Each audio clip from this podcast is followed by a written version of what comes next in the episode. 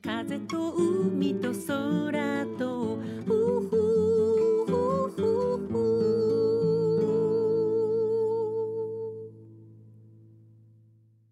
皆さんおはようございます。エポ風と海と空との時間がやってまいりました。私たちは今仕事のこともあって2拠点生活を送っていますけどもうこの10年は沖縄にいることの方が圧倒的に長いです。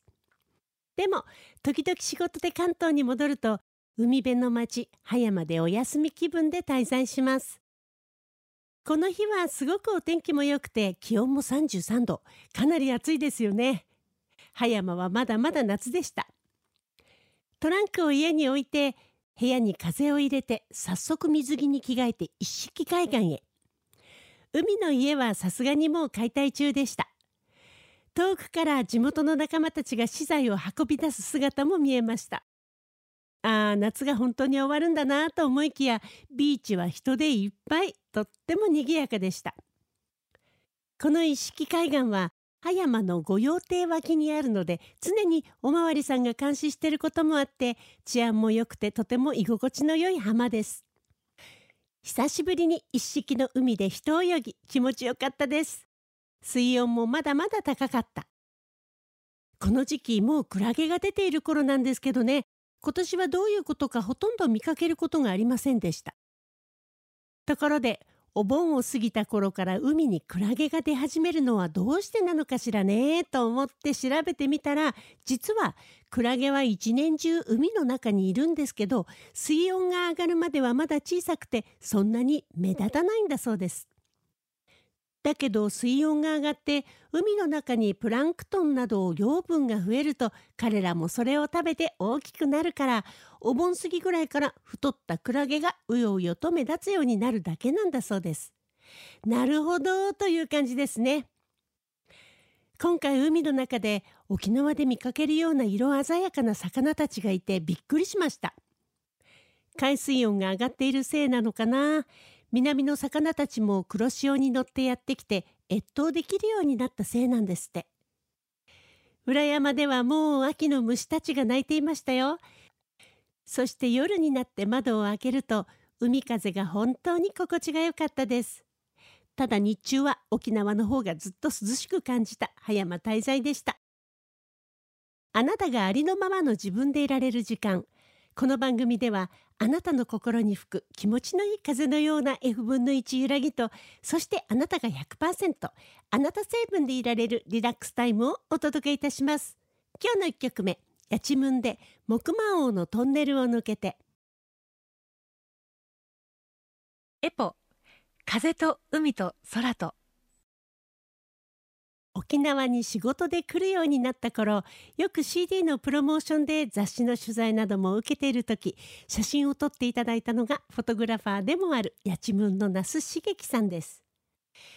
昔沖縄に来始めた頃よく平和通り商店街で歌わせていただいたことがあったんですけどその頃も道でご一緒に遊んだ記憶があります。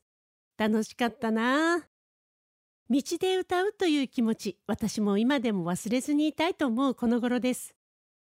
そんな那須さんのやちむんのドキュメンタリー映画が9月22日金曜日よりシネマパレットで公開されています。沖縄最古の映画館首里劇場が湧いた。すべての社会人に捧げる疲労回復映画。一生売れない心の準備はできているか。今日はこの映画のご案内です。この番組でご紹介するにあたり私からも那須さんにいくつか質問などをメールでお送りしていました。ご返信はメールでいいですよとお伝えしたんですけどいえお手紙を書きますとおっしゃってなんと速達で送られてきた封筒にはこの映画のチラシと那須茂樹さんからいただいた直筆の便箋5枚にわたるご丁寧なお手紙を頂戴いたしました。今回ご本人の許可もいただきましたのでこのまま後半は彼の思いの丈が綴られたお手紙を読ませていただこうと思います。前略エポさん。この度はやちむんの映画一生売れない心の準備はできてるかを番組で紹介していただけるとのこと。大変嬉しく思います。この映画は僕の古い友人の東間林と一緒に作った2人の友情の証のような映画だと思っています。東間の方はそこまで思っていないようですが現在僕は59歳彼は56歳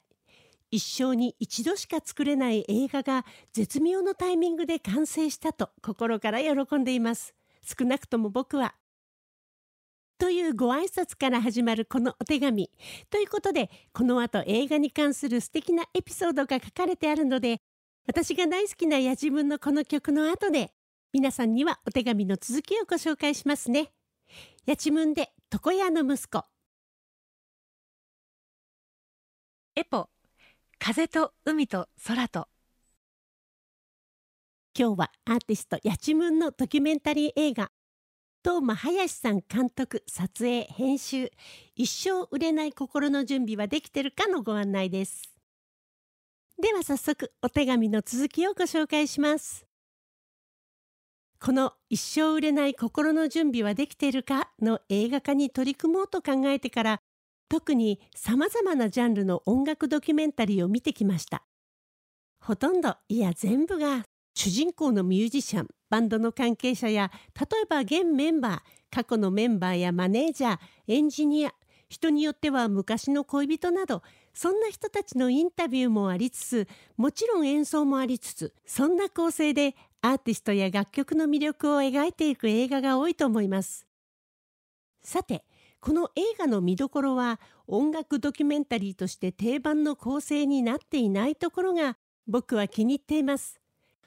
僕たちの映画はたまたまそうなったところもあるんですけどインタビューシーンに映るのは僕と東間監督の声だけです。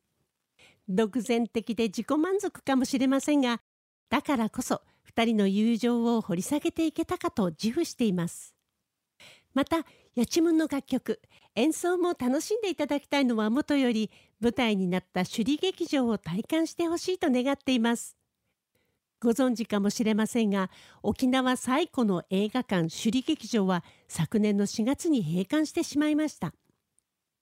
この映画には首里劇場が芝居小屋としてスタートした頃映画館として賑やかだった頃のムードが詰まっています。客席のお客さんの表情は村芝居を見に来ていたかのようです。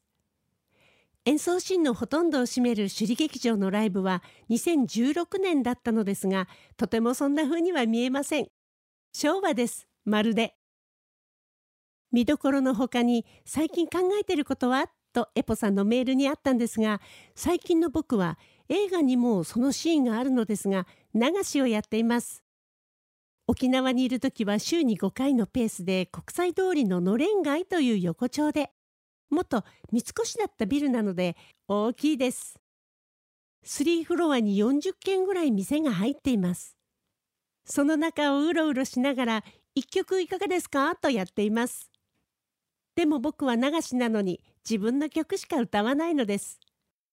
お客さんは「四万十の宝」とか「あんま」とか声をかけてくるんですけど一切歌いません。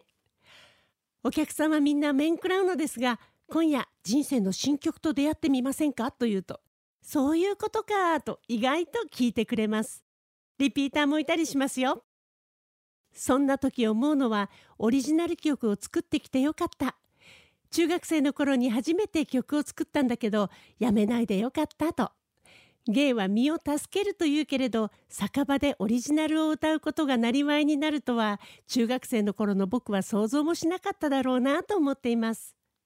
エポさん、ぜひ一度流しの僕に会いに来てください。取り留めもなく書いて乱筆乱文失礼いたします。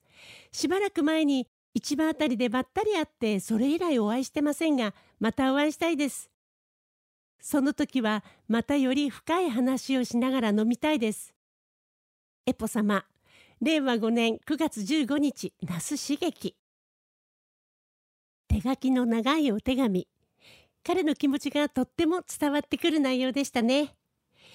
実は私もコーラスでこの曲に参加させていただいていますこんなに正直で清々しいロックがあっただろうかと私は言いたい。そして多くのアーティストが打ち当たりする今世紀最大の名曲。アルバム青春の落とし前からやちむんで一生売れない心の準備はできているか。エポ風と海と空と。監督撮影編集東間林さん。八千文の一生売れない心の準備はできているか。この映画は9月22日から公開されています。シネマパレットパレットくもじ9階までぜひ皆さん見に来てくださいね。さあそろそろお時間がやってまいりました。この番組では皆さんからの質問リクエストメッセージ時に番組でリスナーの方々とシェアしたいという方のお悩み相談などなど FM 沖縄のホームページまでどしどしお送りくださいね。今日最後の曲です。エポで 100g の金と綿。この作品を聞きながら皆さんとはお別れとなります。お相手はエポでした。また来週。風と海と空と